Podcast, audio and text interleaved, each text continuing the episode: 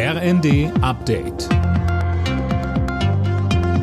Stündlich neu. Auf den Punkt informiert. Ich bin Daniel Stuckenberg. Guten Morgen. Große Freude bei den deutschen Fußballerinnen. Die DFB-Auswahl hat das Finalticket bei der Frauen-EM gelöst. Im Halbfinale setzte sich die Mannschaft mit 2 zu 1 gegen Frankreich durch. Beide Treffer für Deutschland erzielte Alexandra Popp. Bundestrainerin Voss Tecklenburg sagte nach der Partie im ZDF. Wir haben so hart dafür gearbeitet, wie viele andere auch, aber wir, wir sind so ein Haufen geworden hier der einfach sich überall unterstützt. Und ich glaube, das hat man heute auf dem Feld wirklich gespürt und gesehen. Und ich finde, wir haben völlig verdient dieses Spiel gewonnen. Im Finale geht's dann am Sonntag gegen Gastgeber England.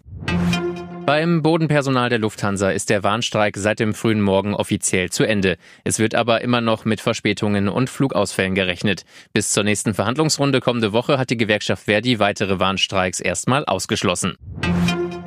Bei der Kunstausstellung Documenta in Kassel sind offenbar weitere als antisemitisch kritisierte Bilder aufgetaucht. Wie die Zeitung Welt berichtet, zeigen einige Zeichnungen teils judenfeindliche Stereotype in der Darstellung von israelischen Soldaten.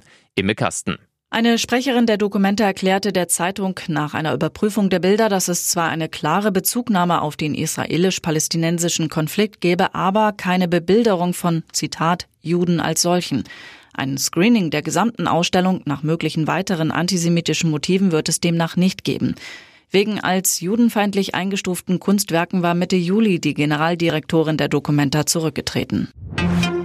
Heute ist Erdüberlastungstag. Heißt, die Menschheit hat von Jahresbeginn an bis heute alle natürlichen Ressourcen aufgebraucht, die auf unserem Planeten innerhalb des gesamten Jahres nachwachsen können.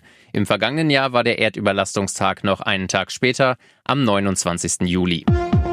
Alle Nachrichten auf rnd.de